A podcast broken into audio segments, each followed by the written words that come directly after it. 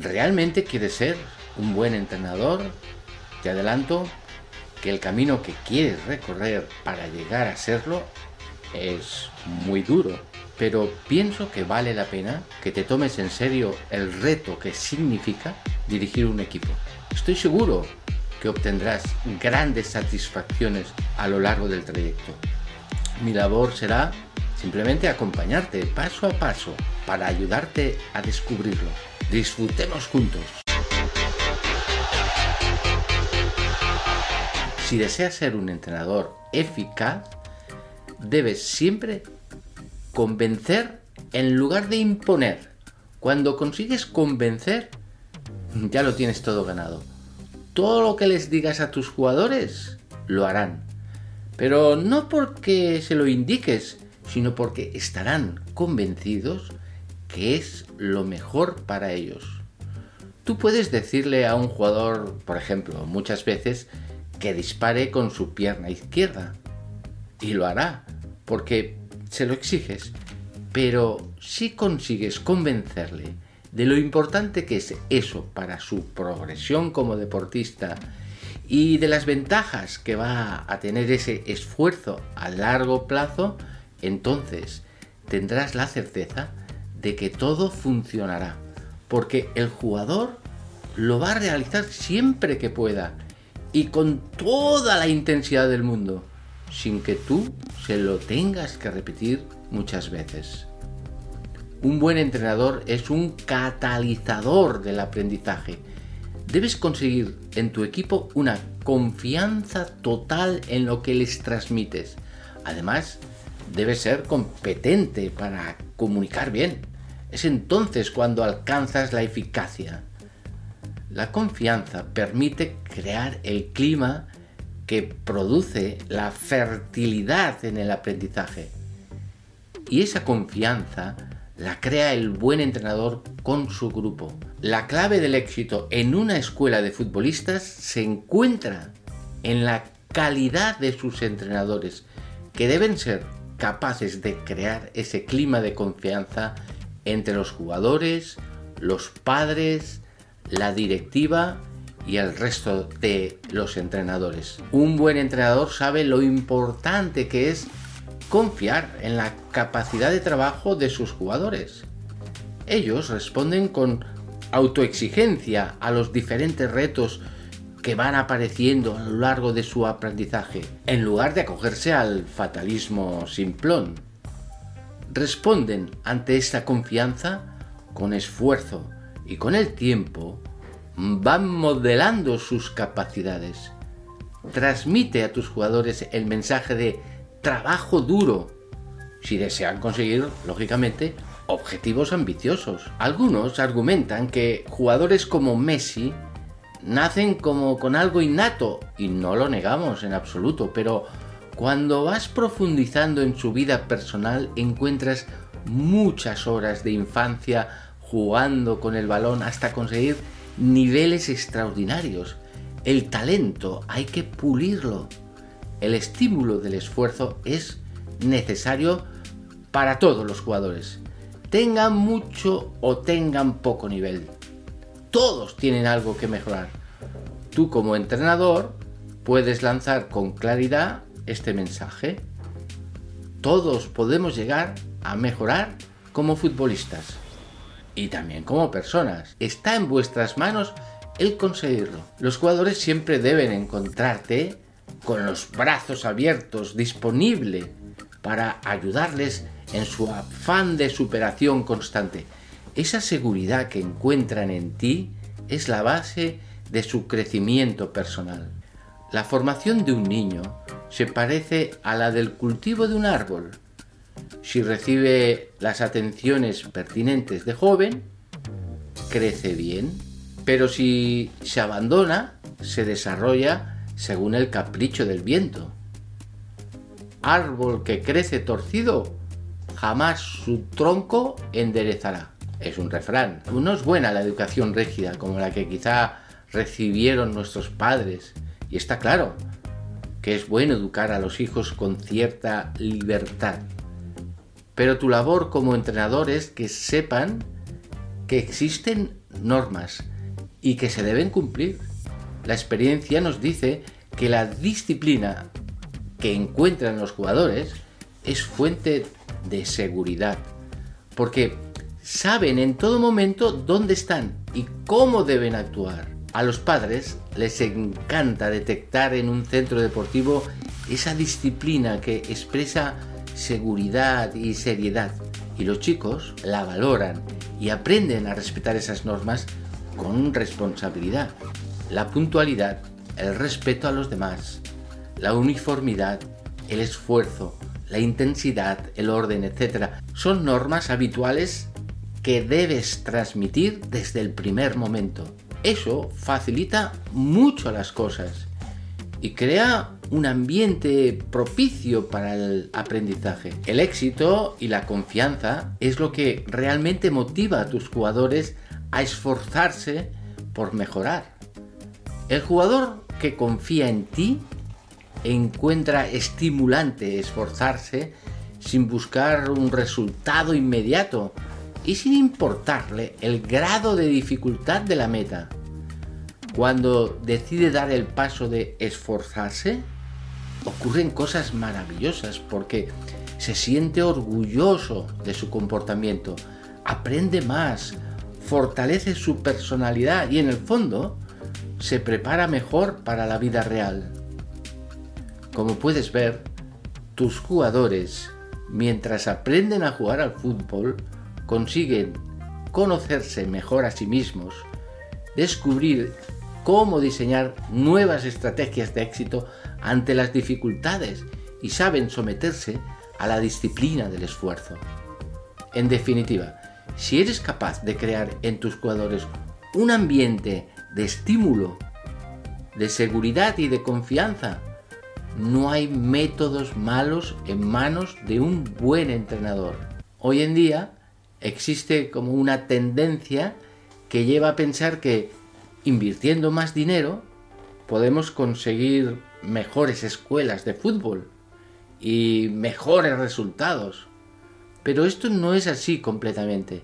Existen escuelas de fútbol con unas instalaciones inmejorables, con un material deportivo de primera clase, con un número increíble de entrenadores, con medios informáticos de última generación y sin embargo, la calidad de enseñanza de esas escuelas deja mucho que desear. Es cierto que es necesario el dinero para conseguir una buena calidad, pero el dinero por sí mismo no la garantiza. Tanto es así que algunas personas están planteándose que quizá en algunas escuelas se está gastando demasiado. Pero volviendo al tema, un entrenador malo continúa siendo malo, aunque tenga todos los medios y recursos imaginables. El buen entrenador es capaz de obtener el máximo rendimiento de cada jugador independientemente de los recursos que posea. Si te fijas un poco, te das cuenta que hay muchos jugadores con verdaderas dificultades, porque eh, quizá no se ha trabajado con ellos la técnica y la coordinación desde que eran pequeñitos. Por este motivo, en un club hay que procurar siempre poner buenos entrenadores especialistas, trabajando con los más pequeños. Al ser entrenadores competentes, detectan inmediatamente las dificultades de aprendizaje en cuanto apuntan y son capaces de tratarlas preventivamente de manera personalizada. Llegan a su, madurez mejor preparados. Un buen trabajo a partir de los 4 o 5 años permite una progresión mayor en el aprendizaje porque a estas edades los niños son muy moldeables. En poco tiempo el jugador puede corregir y pulir aquellos aspectos que necesita mejorar. Cuando llegue a su madurez, mostrará una formidable preparación en su coordinación neuromotora. Esto le permitirá practicar cualquier deporte en unas condiciones óptimas. Y de ahí la importancia de realizar un buen trabajo con los más jóvenes.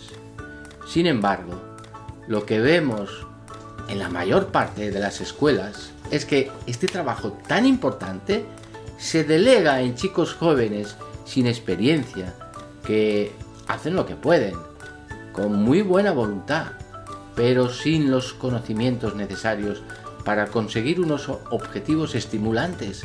Otro aspecto interesante para que tengas muy en cuenta eh, en esas edades tempranas es que el niño debe divertirse entrenando. Recuérdalo siempre. No puede ser que tus entrenamientos sean parecidos a los que se practican eh, cuando uno es adulto. No, normalmente son poco adecuados para la iniciación deportiva. Recuerdo un entrenador que se estaba formando y recibió el encargo de dirigir a un grupo de niños de 6-7 años. La sesión de entrenamiento estaba muy bien preparada ¿eh? y tenía muy claros los objetivos, pero a los niños se les veía muy aburridos. Es como si les hubieras metido en una aula universitaria. No eran capaces de aprovechar esa clase y pronto desconectaron aburridos. El entrenador de esta historia acabó orgulloso de la clase impartida, pero los jugadores no habían aprovechado nada esa brillante enseñanza. Una vez aclarado el error, adaptó la clase a los niños que tenía y utilizó una metodología diferente mediante juegos en los que se competía, mediante retos cortos y variados, utilizando un vocabulario al alcance de los niños, el entrenamiento cambió por completo. A los niños se les veía ahora metidos en los ejercicios, disfrutando como nunca ¿eh? y aprendiendo. Con este ejemplo quiero dejarte claro que el ambiente de trabajo en los entrenamientos debe ser intenso, fomentando el esfuerzo ante los retos y la resistencia ante los fracasos. No existe otro camino para llegar a la excelencia en la formación. Sin disciplina, sin orden, sin esfuerzo, es imposible que tus jugadores progresen y lleguen a metas altas. Juan va a lanzar un penalti y está muy, pero que muy nervioso. Lo lanza, lo falla y el equipo pierde el partido. Una situación bastante normal en el juego del fútbol. Enseña a tus jugadores a enfocar siempre de forma positiva esas situaciones adversas. Lo conseguirás si eres capaz de que comprendan y asuman que están en, un periodo de formación. Entonces, todo es más sencillo para ellos. Debes dar mucha importancia al aprendizaje a través de los errores. El ambiente que transmites debe ser de tanta confianza en el jugador que lejos de desmotivarlo, le ayudes a mejorar como jugador y como persona. Tus jugadores deben ver en todo momento que para conseguir lanzar bien los penaltis, pues hay que fallarlos muchas veces. Cada vez que fallan, deben pensar en la causa del error para no volver a caer en él y de esta forma mejorar. Ese esfuerzo por buscar el error les hace superarse como futbolistas y como personas. Fallar no es un drama ni para ti ni para tus jugadores. Perder un partido debe ser el punto de inflexión para crecer más. Trabaja duro para conseguir siempre darle la vuelta a esta sensación pesimista del deporte que lo único que hace es generar ansiedad y frustración. Que tus jugadores siempre puedan preguntarte qué es lo que han hecho mal. Por ejemplo, al lanzar el penalti y, fallar, y fallarlo. Siempre debe existir ese ambiente de confianza para que puedan consultarte las cosas. Y siempre hay que demostrar por tu parte interés que se concreta en dedicarles tiempo para ayudarles a que descubran por sí mismos, con un poco de tu ayuda, las causas del error. No deseamos el error, pero no debe ser un motivo de vergüenza ni de desánimo. Hay que darle la vuelta a la situación y convertirla en un motivo de aprendizaje crítico. Estimula a tus jugadores continuamente y detecta las expectativas individuales de cada jugador. Es bueno que, que sean ambiciosos en sus metas, que crean que es posible mejorar si ponen esfuerzo y trabajan duro. ¿no? Tu labor como entrenador es que comprendan que no hay excusas para el fracaso ni atajos para el éxito. Enséñales que el tiempo es oro. Si valoran la oportunidad que tienen para aprovechar el tiempo al máximo, conseguirás que aprendan. Y que aprendan mucho. Tus jugadores estarán motivados para entrenar a la máxima intensidad. Demuéstrales siempre tu gran compromiso en los entrenamientos. Para eso tienes que llegar muy puntual, cumplir el horario de forma estricta y dedicarle tu tiempo a mejorar a tus jugadores. Con tu ejemplo consigues que tus jugadores se comprometan más.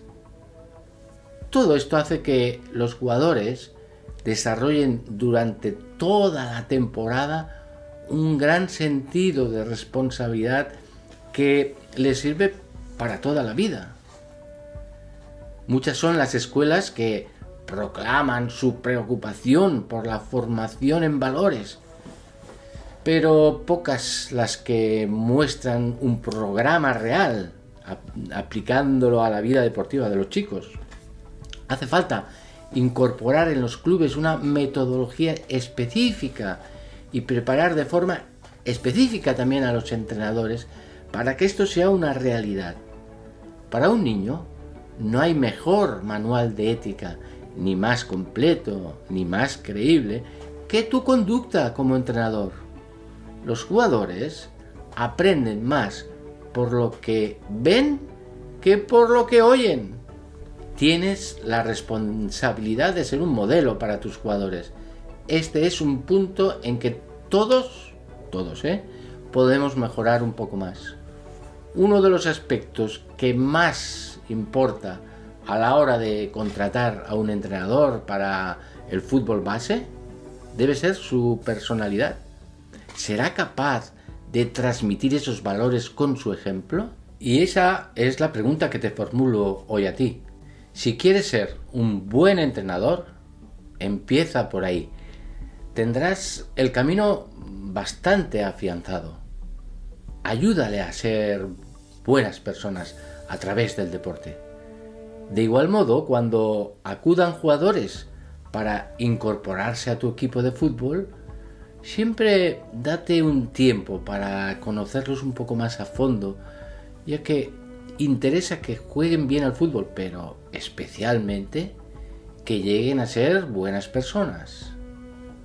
Por este motivo, es interesante conocer, por ejemplo, a sus padres, ya que son ellos los principales responsables de la educación de sus hijos y hemos de apreciar si ofrecen el modelo adecuado que se persigue o como mínimo si van a entender el trabajo que pretendes realizar con los chicos. El tema de la actitud puede darnos para mucho, ¿eh? Ya que es fundamental para el desarrollo del deportista y, de la persona en general debe ser un entrenador comprometido. Con todo esto, hemos de concluir que si se quiere hacer las cosas bien en el mundo del fútbol, debe ser un entrenador comprometido. Es la clave para conseguir el éxito. Y se basa en la calidad de tu enseñanza y no en los resultados, aunque estos también llegan, ¿eh? Cuando detrás hay una buena formación. Cuando conseguimos esa calidad en su aprendizaje, el ambiente que se respira es tan bueno que son capaces de alcanzar objetivos que jamás podías imaginar.